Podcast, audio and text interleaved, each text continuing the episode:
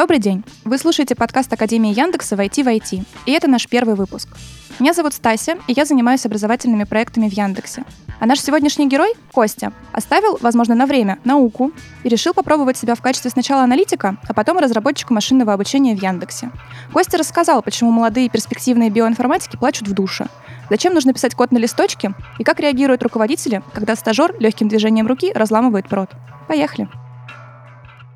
Костя, привет. Э, расскажи, пожалуйста, про себя и чем ты сейчас занимаешься. А, привет, да. Меня зовут Костя. Э, мне сейчас сложно вспомнить 23 года, да.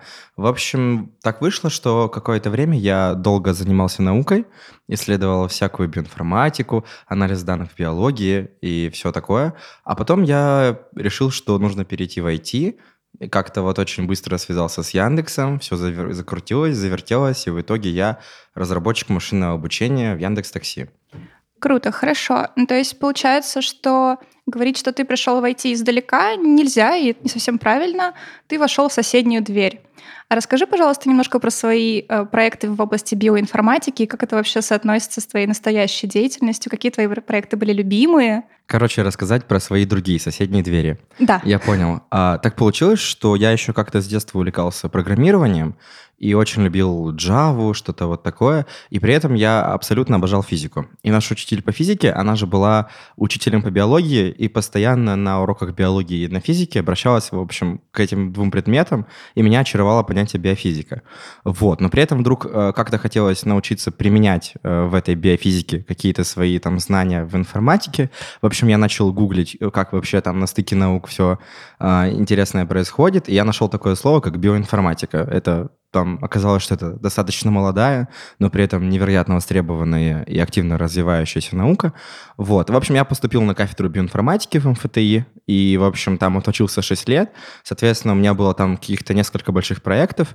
Я простажировался в Париже два месяца. Это была очень пафосная там стажировка на 20 мест. По-моему, у нас было 600 подающих. Там какое-то такое безумное число. И мы там занимались, э, ну, каждый разным. Вот у меня был проект по кластеризации такой прикольной штуки, как ДНК-модификация у малярии.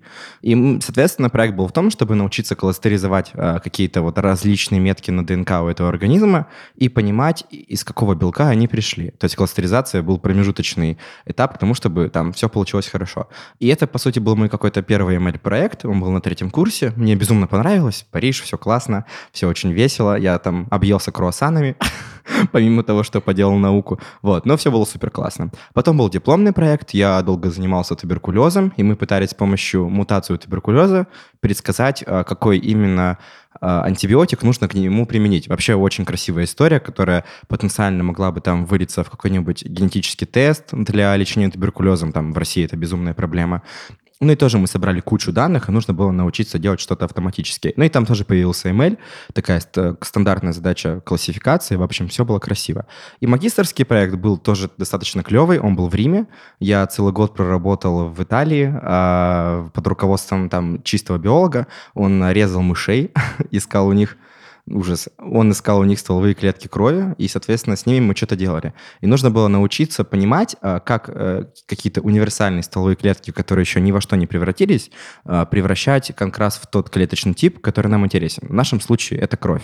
То есть как на генном инженерийном уровне сделать из чего-то универсального конкретную клетку крови. Это тоже, на самом деле, Data Science, потому что генов у там э, какой-нибудь мыши 30 тысяч, и нужно для каждого гена что-нибудь придумать, как-то поработать.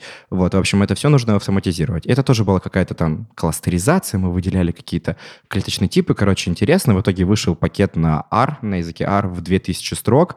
Все очень здорово, скоро будет статья. Ну, короче, у меня получилось такое очень как бы, с одной стороны, data analysis прошлое, но с другой стороны, супер профилированный в биологии.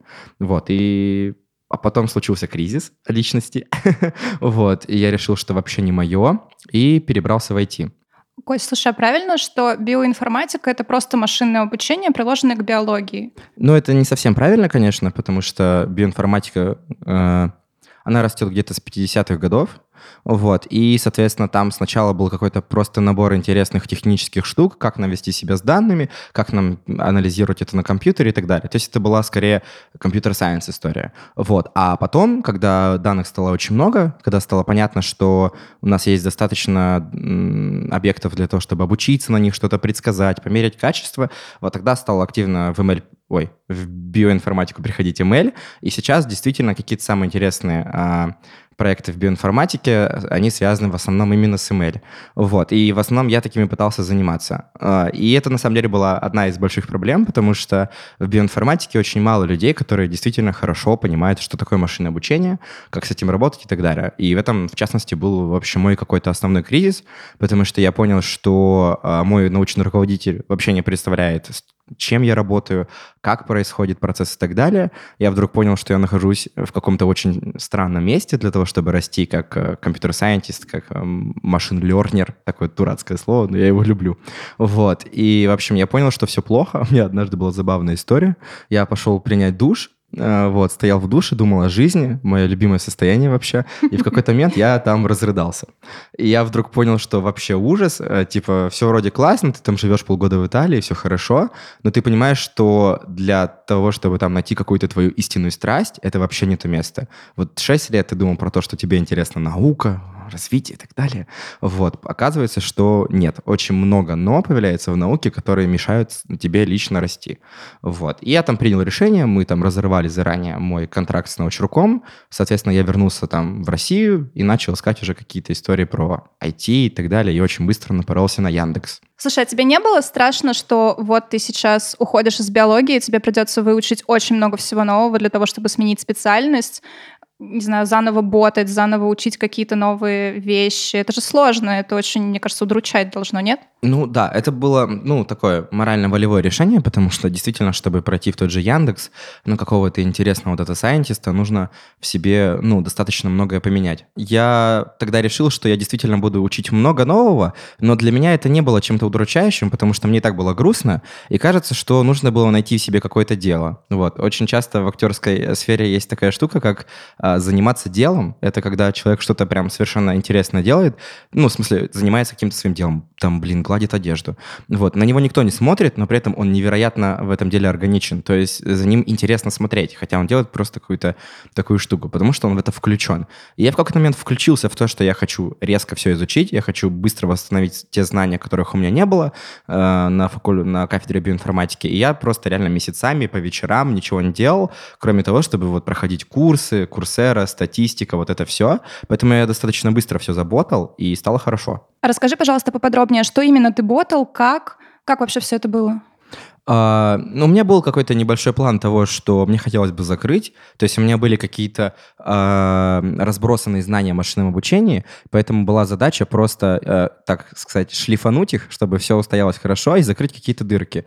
Поэтому я очень быстро наткнулся на специализацию МФТ Яндекса, которую делал Витя Кантор, Эмили Драли и другие замечательные ребята. Вот, я очень быстро прошел там почти всю ее, собрал какой-то основной багаж, а дальше уже стал смотреть, что еще можно найти на простом просторах. Я наткнулся на Степик, супер клевая платформа, прошел там три основных курса по статистике, прошел курс по докеру, э, еще там где-то подбатывал питон. Ну, то есть это такой очень, э, как бы так сказать, стихийный, в общем, набор знаний, в котором как бы главная цель — это просто, по сути, понять, а что тебе еще нужно закрыть, что тебе интересно. Ну, в общем, это просто был кайф. Ты просто серфил по тем курсам, которые есть, но в основном это степики курсера, и находил что-то новое для себя и шел дальше. Очень классно. Слушай, а какие ты еще возможности рассматривал, кроме Яндекса? Или ты вот прям уходил из науки и точно знал, что ты пойдешь в Яндекс? Ну, конечно, нет. У всех вот всегда по жизни есть истории про то, что вот я был там Золушкой, стал принцессой, вот, и как будто, в общем, без промежуточных этапов. А, конечно, они были. И, ну, мне очень хороший друг э, однажды сказал, что, Костя, если хочешь уходить, придумай куда, а не просто там во двор. Я подумал, хорошо. Я начал искать что-нибудь про биотех в Москве, наткнулся на один потрясающий стартап, э, Boston Gin, они э, принимают, био, применяют биоинформатику, email, чтобы помогать там врачам диагностировать рак. Очень крутые ребята. И я вот к ним, соответственно, перешел в штат биоинформатиков, поработал там месяц, и вот где-то, короче, в бэклоге э, у себя, мечтая просто о Яндексе, я закинул там какую-то заявку на стажировку для аналитиков. Я закинул, мне типа ничего за две недели не ответили, я забыл. Но при этом, блин, к Яндексу у меня была какая-то большая любовь, потому что э, там они были разработчики Катбуста, Шат, я там мечтал жутко в Шат поступить. Вот, в общем, к ним была какая-то большая, большая доля респекта. И в какой-то момент я сижу, работаю, в общем, на новой работе, все хорошо, как бы моя жизнь, кажется, устоялась. И мне звонят, я поднимаю трубку просто в середине open space, говорю, алло, мне говорят, здравствуйте, это из Яндекса, у вас есть возможность поговорить? Ты такой думаешь, ну да, ну да. Говорю, подождите минутку, там выбегаю из этого open space, начинаю разговаривать. И стал проходить собеседование, поболтал о том, о чем будут мои задачи, и я понял, что я хочу. Я понял, что это место, где я еще сильнее могу вырасти. Вот, поэтому, да, в общем, переход он был такой сквозь одно промежуточное звено. Слушай, расскажи, пожалуйста, побольше про то, как ты проходил собеседование. Про то, как ты готовился, ты уже рассказал. А вот именно про собеседование, про сам процесс, как все это было устроено, что было тебе комфортно, что не очень комфортно. Не очень комфортно это то, что очень часто Яндекс, да и, наверное, любая большая IT-компания выглядит как черный ящик, в том смысле, что тебе звонят э, неизвестно когда, тебе неизвестно, э, когда предложат пособеседоваться. Не в смысле, что поставят на рандомное число, тут как раз под тебя подстроится, а в смысле, что процесс, ну, правда, от звонка до звонка. Вот. И э, в этом плане это очень страшно ну и так нервотрепно. С другой стороны, когда уже пришел внутрь Яндекса, просто понимаешь, что достаточно тяжело всех кандидатов собеседовать очень быстро, оперативно, и на тебя как бы не забивают, а просто, ну, ребят, у ребят много кандидатов интересных, и про тебя более-менее помнят. А из плюсов, на самом деле, мне очень быстро подхватили в плане объяснения того, как готовиться к собеседованию. У Яндекса есть отдельная замечательная страничка про то, а, как пройти все их собеседования, что там учить. И для меня это был тоже челлендж такой. Ну, то есть мне же нечего было делать по вечерам, когда вернулся в Москву. Я подумал, что ну вот, кажется, новый челлендж. Экзамены, а экзамены я люблю, к экзаменам я хорошо умею готовиться, и я просто вечерами убивал все, тоже все время на проработку каких-то алгоритмических задач. Я там посмотрел смотрел какие-то открытые лекции Шада по алгоритмам, чтобы быстро отвечать. Реально там заботал какое-то большое количество задач на питоне, повторил статистику, email. Ну, в общем, тоже решил как-то собраться. И вот все буквально по вот этой страничке, по рекомендациям. И собеседования прошли очень даже гладко. Ну, просто потому что там написано, что как бы тебя ждет. И, ну, грех не переобучиться под это дело и не подготовиться. Костя, а что было самым сложным для тебя при подготовке? Лично для меня это были алгоритмы, наверное, потому что меня застращали, что алгоритмы в Яндексе это святое, и на самом деле так и оказалось, правда, очень большое внимание уделяется именно этому вопросу, поэтому я алгоритмы очень сильно учил как в начале, так и в конце. Ну, в общем, это какое-то начальное отсеивание на то, а, ну, стоит э, ли общаться с кандидатом в плане того, есть ли у него технический бэкграунд и так далее. Поэтому это именно алгоритмы. И очень стрессово было узнать, что на самом деле ты будешь писать алгоритмы на листочке или на бумаге, или на доске. Я такой, да в смысле? Вот. Ну, потом по жизни стало понятно, зачем, конечно, потому что умение быстро читать чужой код, свой код, вне зависимости от того, где он находится, это круто. Вот. Ну и я вообще как безумный, соответственно, а, учил эти алгоритмы чисто на бумажке. Ехал в электричке от Долгопрудного до Москвы, там было 20 минут, у меня был какой-то там, а, какое-то тебе микрозадание, заботать там две задачки. Ну не заботать, а именно расписать. Я вот их сидел, там еле как находил место или что-то стоя делал. Я был вообще одержим просто всякими вот такими заданиями. Вот, поэтому я их как-то там писал, и все было хорошо. Это было страшно, но через неделю, когда ты понимаешь, что ты можешь просто утром встать и написать по памяти какой-нибудь бинар бинарный поиск, не, ну, просто потому что ты уже это миллион раз делал, тогда становится спокойно. Ну, потому что задач не так уж и много, слава богу. И все будет хорошо. Понятно, хорошо. А, один из этапов а, при отборе на стажировку — это выбор команды. У тебя было много вариантов? Как ты вообще выбирал команду? У меня не было выбора. На самом деле, э, там была история, что меня собеседовало два, а, два человека, и, они, и эта стажировка была определенный буткемп для гео как сказать, для геоотдела, в общем, большого гео-бизнес-юнита Яндекса. И, соответственно, у них было много разных команд, и они мне рассказывали задачи э, попутно на собеседовании спрашивали так, примерно пытались прицениться, что мне интересно. И так получилось, что я сказал, что, ну, в общем, мне интересно вот это, и еще вот эта задача, и мне потом HR, когда меня взяли, сказал, что, ну вот, значит, ты будешь делать вот это, а это будет твой ментор, второй, там, один из собеседующих. И я понял, что, ну, наверное, у меня были какие-то претензии, ну, небольшие, я думал, я хотел другого чуть-чуть, вот, но потом я понял, что все случилось хорошо. Но, в общем и целом, тебе как до стажировки, так и во время стажировки, ну, предлагают определенную свободу выбора, чтобы ты мог найти то, что тебе по душе. Вот, и у меня она тоже была. Классно. А какими задачами ты занимался на стажировке? Конкретно наша стажировка была очень разношерстная. Она была три месяца, и я успел поделать вообще много всего. Ну, потому что мы, опять же, мы ротировались между отделами, потому что буткемп. Я успел поделать э, задачи для B2B раздела Яндекса, которые связаны там с поиском оптимальных маршрутов. Нужно было как аналитик, я вообще нанимался на аналитика, сразу скажу. Вот, я там, нужно было э, проработать э, как бы так сказать, pipeline, ну, короче, последовательность программ, которая измеряет качество построенных маршрутов. Для B2B это отдельная задача, она очень красивая, там NP-полная, в общем, полный фарш. Я даже потом про это писал пост э, во внутренней сети в Яндексе.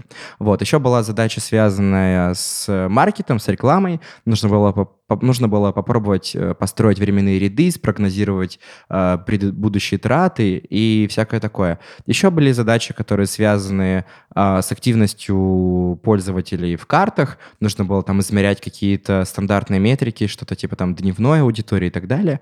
Вот. Ну, в общем, стажировка была реально супер разношерстной, и в этом смысле была возможность потрогать как бизнес-аналитику, так и э, аналитику с точки зрения разработки, что мне как раз было супер интересно и что я потом хотел дальше дальше делать.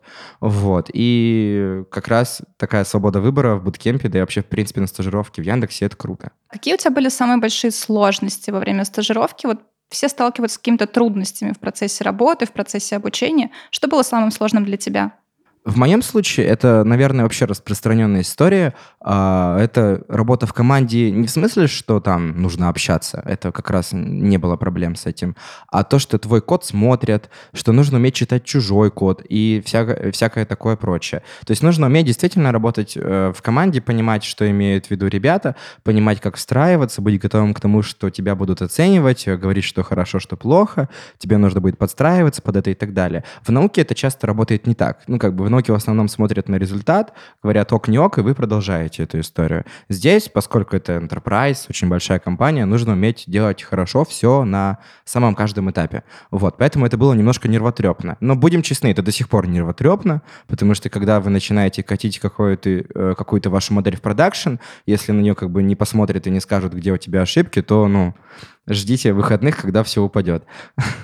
Ну, так что эти проблемы, они достаточно универсальные. Так что тут никакого большого страха нету. Но это нужно пройти. Понятно. То есть ты просто с этим смирился, принял это и сжился ну, с этой да, идеей. ну то есть э, в таких случаях нужно реально понимать, а в чем как бы корень проблемы. То есть если ты понимаешь, что ты это делаешь не просто так, а для чего-то, если у этого есть какие-то фундаментальные основания, зачем с тобой так делают, то, конечно, нужно понять, и тогда сразу появляется мотивация с этим справляться. Если же там проблемы на стажировке уровня, что твой ментор просит ты какой-то там неадекват, ну, что на самом деле должно быть очень редко, то понятно, что такими, с такими вещами мириться нельзя. То есть в моем случае все сложности были именно из-за того, чтобы хотелось как лучше. И я вместе с другими тоже старался делать как лучше. Мои знакомые шутят, что если стажер ни разу за время стажировки не положил прод, у него была очень плохая стажировка. Скажи, было ли у тебя такое? Конечно, было. Я вообще достаточно импульсивный человек, и что-нибудь такое на отмаш э, сделать для меня просто святое дело, хлебом не корми. Идиотская история а у меня была на стажировке. Ко мне приехал друг из Питера, и у нас было, ну, часа два, короче, максимум. Вот. И я как раз говорю, приезжай, тут рядом с офисом кофейни, поболтаем, что кого. И как раз нужно, я пообещал, что в этот день я отправлю, там что-то загружу в продакшн, новую, новую считалку метрик. Ну, думаю, хорошо. Сейчас, в общем, проверю это все у себя локально, пойду, пока все считается, пойду попью кофе с другом и заодно все отправлю на сервер. Вот. Я взял ноутбук, пошел там в нашу кофейню рядом с офисом, мы сидим, болтаем, и я вот так как-то в фоновом режиме потихонечку докликиваю, чтобы это докатилось в продакшн. И что-то я вот там как-то э, в нашем репозитории не то нажал, вот, соответственно, там э, была моя ветка Мы можем технически поговорить про это? Ну так, приблизительно. Приблизительно, очень приблизительно. Приблизительно. Там была моя ветка, которую нужно было соединить с основной веткой. Она была немножко устаревшая. Меня об этом предупредила программа, говорит, ну как насчет, э, ну, все правильно сделать. И там было как бы два выбора. И я что-то вообще не подумал, на рандом кликнул в один из них. Короче, в итоге я перетер весь основной репозиторий, и у нас на сервере все изменения, все команды там аналитиков из восьми человек за три недели просто стерлись. И этого больше ничего не было. И это DOS. А я продолжаю пить кофе, у меня все абсолютно нормально. Вот, и все круто, докатилось, ура. Я прихожу на работу и вижу, что, ну, открываю список изменений и понимаю, что что-то за три недели все пропало. Прихожу к своему ментору, говорю, слушай, а вы за три недели-то, типа, что-то выкладывали? Он такой, ну, конечно, да, почти каждый день. Я такой, ух ты, давай посмотрим, что произошло. Оказалось, что реально все затер, и это было, типа, очень страшно. Э, мы начали разбираться там втроем, вчетвером, уже не помню, внутри нашей команды, что произошло. Вот. Убили, убили на это час, но потом один из очень шарящих в гите э, парней очень все хитро провернул. В итоге мы все поправили. Слава богу, гид супер надежная система. Ну, в общем, да, не обронить что-нибудь на стажировке, это, ну, сложно. Иначе ты реально не стажировался. Слушай, а как отнесся к этому твой ментор? Ну, то есть все было нормально? Я так боялся. Я боялся, что меня уволят или что-нибудь такое. Но он поражал с меня. Вот, у нас были такие достаточно адекватные отношения. Он понимал, что мне интересная работа, я в нее вкладываюсь. Ну вот, могут быть какие-то такие приколы. Так что он как бы выдохнул, сказал, что ну ты понял, а, как бы в чем ошибка, мы разобрали, я понял. Мы поняли, как ее даже исправлять. И все расслабились. Все прошло хорошо, но было жутко страшно.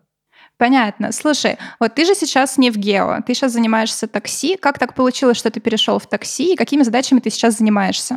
Вообще, я думал, что, возможно, я в качестве аналитика смогу заниматься внутри гео какими-то задачами машинного обучения. Да и вообще я толком не знал, а, какие задачи мне интересны. Поэтому я и пошел на гео посмотреть, что такого. Потом я очень быстро понял, что аналитика, да, это круто, да, это нужно, вот, но мне хочется, чтобы было еще что-то из моего бэкграунда около ML. Поэтому я начал а, быстро по, по окончанию стажировки искать в Яндексе какие-то альтернативы, связанные с машинным обучением. И это как раз очень клевая история, которую тебе дает стажировка. Это возможность посмотреть э, какие-то команды, их структуры, людей, задачи, и сделать это спокойно, и сделать это внутри компании. Вот, вот этого страха черного ящика, когда непонятно, когда позвонят, его нету. И это реально круто, потому что ты можешь общаться со своим HR, который там сидит от тебя в 100 метрах, говоришь, что, слушай, я хочу сюда, хочу сюда. Ну и у нас такой процесс и был. Я пособеседовался в Яндекс телефон, э, я собеседовался в Беру, в такси и вот почти пособеседовался в Дзен. И вот как раз из-за того, что у меня была возможность написать этим людям, пообщаться, у меня получилось посмотреть на это все, пообщаться и выбрать оптимальную, самую интересную команду. Вот для меня это была лично команда такси, потому что ну, там очень много причин, и личные, и задачи у них были классные. Слушай, расскажи, пожалуйста, чем отличаются задачи аналитика от задачи ML-разработчика? Ну, хотя бы в общих чертах. Да, это на самом деле очень важная история, потому что, э, как оказалось, для меня тоже было, блин, открытие в свое время. Мы все не идеально знаем рынки и так далее, особенно когда начинаешь со стажера. Э, очень много вещей, которые связаны с машинным обучением, они затронуты э, с разработкой. В общем, они с ней очень сильно коннектятся. И по-хорошему, если ты э, хороший разработчик, и у тебя есть знание машинного обучения, то тебе открывается там целый спектр и прекрасный мир очень интересных задач, которые сопряжены, ну, с таким хорошим кодингом. Э, вот. А задачи аналитиков, они зачастую бывают не такие востребованные к продакшену, ну, хотя вот у меня на стажировке такие были. Они бывают иногда офлайн, они иногда бывают на стыке каких-то разных идей с точки зрения математики, с точки зрения данных, с точки зрения надобности э, у пользователей или же у бизнеса и так далее. В общем, аналитика — это какая-то, ну, более размытая структура, чем ML-разработчик. Ну, email сам по себе тоже размытый. То есть история, когда аналитик для решения своей задачи применяет ML, это абсолютно ок. Вот. Но, с другой стороны, так бывает не всегда, и если это не нужно, то зачем это делать?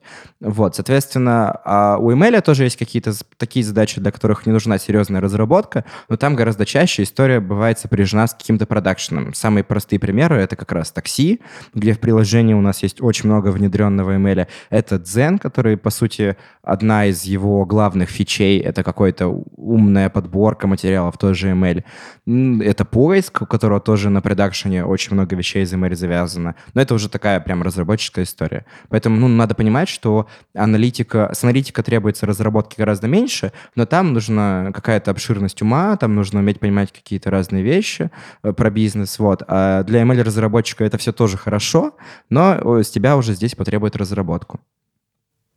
А какими задачами ты сейчас занимаешься? Ну, то есть вот именно сейчас что перед тобой стоит как большая такая цель? Да, Тут нужно делать плод-твист, потому что я себя объявлял как машин, разработчик машинного обучения в такси, но на самом деле я всегда делаю задачи Яндекс Еды. Ну, просто потому что это один бизнес, у них нет ML-команды, и мы для них делаем какое-то свое машинное обучение и так далее. И, в общем, я, по сути, один человек пока что, в будущем, наверное, один из, который на фултайме делает э, чисто задачи Яндекс Еды. Вот. У нас есть много интересных вещей, которыми мы занимаемся. Э, конечно, не про все можно рассказывать, но, э, наверное, понятно, что если там у Яндекс Еды на главной странице есть какое-то большое количество ресторанов, их нужно как-то умно сортировать. И этим как раз мы и занимаемся. А в будущем мы, конечно, хотим все больше прорастать в продукт, чтобы уметь пользователям рекомендовать какие-нибудь дополнительные вещи, вещи, блюда, корзины. В общем, по сути, если просто сесть и подумать, а что можно предсказывать в, предсказывать в Яндекс.Еде,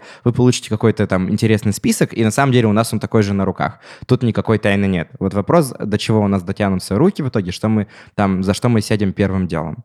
Вот. Но хочется, кстати, порекламировать, что у Яндекс Еды появился супер интересный проект Яндекс Лавка, вот, где они доставляют за 15 минут продукты. И вот для них на самом деле тоже есть э, очень много интересных задач, которые как раз немножко даже шире, чем еда. И, в общем, мы с ними там в будущем хотим очень хорошо коллаборироваться. Здорово, очень надеюсь, что у вас все выйдет, потому что я и все мои друзья обожают Яндекс Лавку. Это лучшее, что просто появилось за последнее время.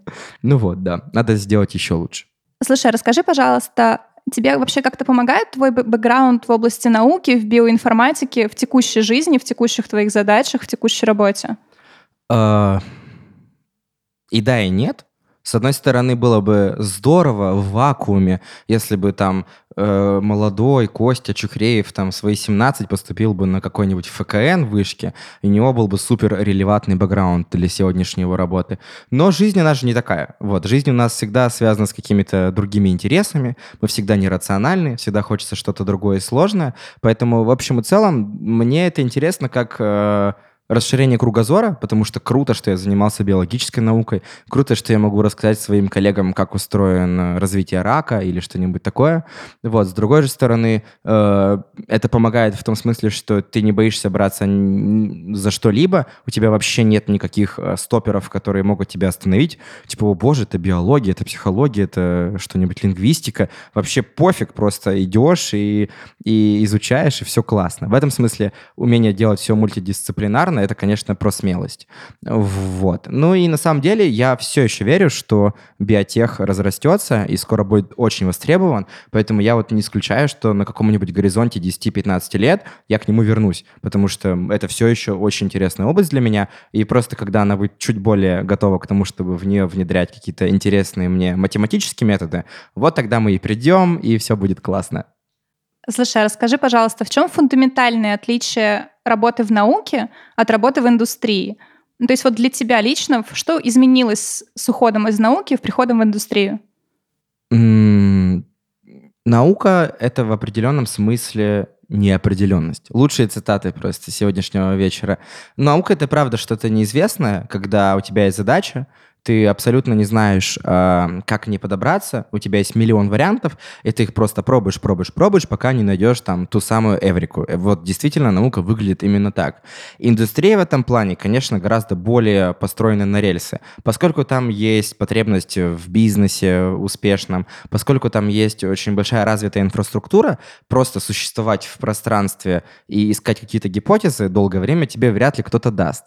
Поэтому там, конечно, больше понятны планы, больше больше понятны сроки, и что реально приятно, в индустрии виден э, результат работы. То есть, когда ты понимаешь, что ты повлиял на приложение, ты как бы смотришь, что опа, у меня на экране что-то поменялось, и это потому, что я такой замечательный, вот, что у нас все получилось, ты думаешь, вот это круто. Это вещь, которая помогает тебе реально вот видеть результаты в моменте, здесь и сейчас. Наука, конечно, в этом смысле более альтруистская история, потому что если задуматься, какая разница, как там, как в приложении отсортированы рестораны, если нужно там лечить людей или что-то. То есть, ну, это на самом деле просто разные уровни мышления, кому что удобно. И нет правильного ответа, что лучше. То есть, на самом деле, как-то я мозгом все равно и там, и там, там. Вот. Ну, вот сейчас такой интересный момент, когда я больше в индустрии, и когда мне более интересны какие, какие-то вещи в моменте. И что еще очень важно, наука — это всегда про рассказ, ну, про раз, объяснение чего-то, э, про какие- какие-то преподавания, про лекции, ты что-то слушаешь от кого-то и так далее. И это мне тоже помогло, потому что я сейчас преподаю, преподаю очень много машинного обучения, вот, и стараюсь там э, рассказывать все, чтобы было понятно на пальцах и так далее. Ну, и здесь понимание того, что люди приходят из разных областей, областей, это оно помогает. Ты реально легче э, смириться с тем, что нужно все объяснять как-то по-другому, по-особенному, искать варианты. А в твоей жизни что-нибудь изменилось после того, как ты пришел в индустрию? Как-нибудь самоощущение твое? Ну, я точно счастливее стал, это однозначно. Вот. Ну, это, это какая-то... Ну, это нельзя назвать постоянным ощущением, потому что есть какие-то перегорания, как бы депрессии. Но мне кажется, что я стал окружать себя людьми, которые мне теперь чуть-чуть интереснее. Потому что ученые — это хорошо, это очень замечательные люди, я их все равно очень тепло люблю, вот, но хотелось, чтобы там вокруг тебя были люди, которые могут поговорить про менеджмент, могут поговорить про математику и программирование и так далее. И они все есть. И в этом смысле Яндекс вообще очень сильно отличается от многих компаний тем, что это одна большая там команда, семья, каждый может выбрать метафору, которая ему по душе. И ты себя реально чувствуешь в коллективе, и ты понимаешь, что в этом коллективе ты можешь супер быстро расти. И вот побыть в такой молотилке, в которой действительно можно ухватываться за что-то интересное, потенциальное и так далее, это очень круто. Возможно, на э, дальнем рубеже э, это будет не так круто, как наука. Мне в этом смысле очень интересен пример data scientist а из Lyft а, э, Владимира Игловикова. Это, короче, очень клевый чувак, он там был PhD по физике э, в США, вот, очень долго занимался физикой, а потом решил пойти в машинное обучение, выиграл там очень много соревнований с этим связанных. Короче, он прям топовый э, человек, который разбирается в компьютерном зрении. И он при этом сам из науки, и я прямо вижу, как у него по речи, прям, ну, он, я прям слышу его научное а, понимание мира.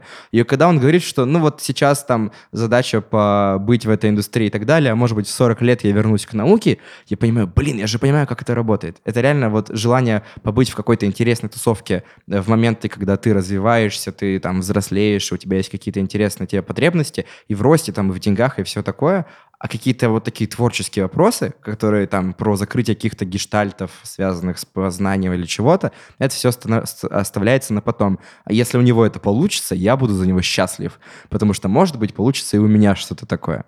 Вот, в общем, как-то так. Ты вот говоришь, что ты общаешься с очень большим количеством крутых разработчиков и вообще людей, которые, наверное, в чем-то лучше тебя. А у тебя никогда не было синдрома самозванца? Мне кажется, с ним все сталкивались, так или иначе. У тебя было?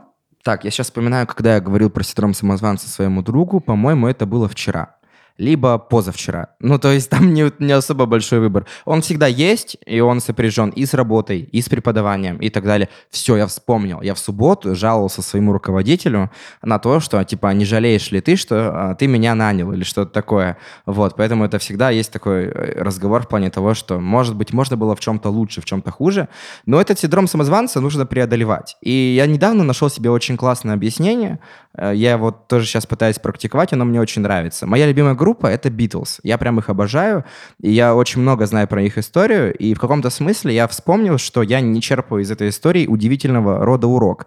Перед тем, как выпустить свой первый альбом, который там бомбанул, суперпопулярность и так далее, эти пацаны играли в клубах в Гамбурге, в Лондоне, и так далее. Это была не особо прибыльная работа, это было вообще черт пойми что на самом деле по условиям, но они были зажжены этой идеей, и они реально играли по 4 концерта за день, и этим самым они оттачивали мастерство. И реально, просто когда они пришли в звукозаписывающую студию и записали альбом за 12 часов, а это невозможно быстро, за 12 часов, это было мастерство. То есть они пришли, оттарабанили свой э, уже просто, э, не знаю, прибитый гвоздями качественными репертуар, все, они свое дело сделали. И они, наверное, не спрашивали себя, а не великие ли мы музыканты, а то ли мы делаем. Они же, наверное, просто херачили. И это ведь здорово. Ну, то есть они не останавливались, и подром, и, естественно, это исчерпало их синдром самозванца.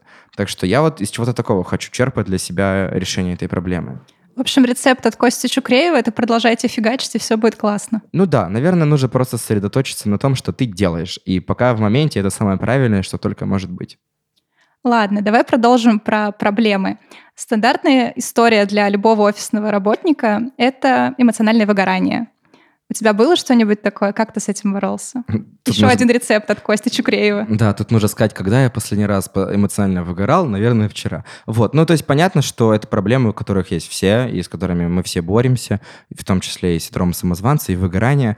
Эм, иногда нужно просто понимать, не знаю, у меня оно очень часто случается. Я очень люблю рефлексировать, и очень сложно балансировать между «хе-хе, вот сейчас мы пойдем херачить 10 тысяч часов, чтобы получить мастерство, и там, а в чем моя цель в жизни?» Жизни, как я там развиваюсь, кем я умру. Вот. И, честно говоря, в плане выгорания у меня нет какого-то большого рецепта, потому что было одно большое выгорание, связанное с наукой, и я считаю, что оно мне пошло на пользу. Ну, то есть, если вы эмоционально выгораете, наверное, нужно понять этому причину. Возможно, все стоит реально резко поменять, и все будет нормально. Но, в общем и целом, я очень часто люблю разговаривать с людьми и делаю это максимально честно. Это иногда очень сложно делать людям, но я умею там каким-то своим руководителям или еще каким-то друзьям максимально открыто рассказывать свои истории, что вот так и так, попробуй посмотреть на стор- со стороны. Потому что мы никогда не будем максимально объективными. У нас есть в мозгу, я так люблю теорию подгонять под все фразы, в мозгу есть лимбическая система, которая очень хорошо отвечает за эмоции. И если у нас там с утра что-то не сдалось или так далее, мы никогда не сможем точно как бы быть об- абсолютно непредвзятыми. Было очень клевое исследование про американских судей, я слышал несколько его трактовок, но, короче, суть в том, что в зависимости от времени или голода судьи принимают разные решения, там, обвинительные или оправдательные. И это очень хорошо нас показывает. Ровно поэтому нужно уметь э, понимать, что сейчас я как бы человек, я субъективный, и давай-ка я схожу кого-нибудь и послушаю, что он считает на эту тему. И некоторые друзья, когда я говорил про науку, говорили мне, ну, уходи, и я подумал, блин, ну, наверное, стоит. А некоторые друзья говорили, оставайся. И послушав уже много, много людей, я там принимал какое-то решение. Есть очень тоже интересная в статистике тема, называется «Мудрость толпы». Один ученый однажды поставил на центре площади быка и написал, что нужно на бумажке написать его вес – э, массу. И, в общем, кто лучше всего предскажет, тот, кому, короче, куча денег. И, в общем, там собралась куча ответов, ну, халява, потому что, господи, вот, там, я не помню сколько, но их, правда, было много по жителям, и он построил распределение по этим ответам, и оказалось, что центр этого распределения, ну, до безумия близок к реальному весу быка. То есть, несмотря на то, что разные люди могли говорить разные вещи, в среднем они давали очень точный ответ. И это круто. Это тоже какая-то безумная история про статистику. И, в общем, мне кажется, что если уметь делиться, если уметь читать истории других людей, если просто не существовать внутри себя, а открываться миру, как бы как и в, читать в него что-то, так и рассказывать про, про это, то все будет хорошо. По крайней мере, мне это помогает. Хорошо. Ладно, последний такой негативный вопрос.